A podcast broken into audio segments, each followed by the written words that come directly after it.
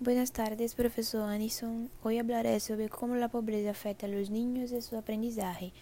El texto habla de cómo la pobreza afecta al cerebro humano y sus emociones. En primer lugar, retrata la violencia que en lugares como las periferias y las zonas más pobres ocurre con frecuencia, dejando a la población cada vez más estresada.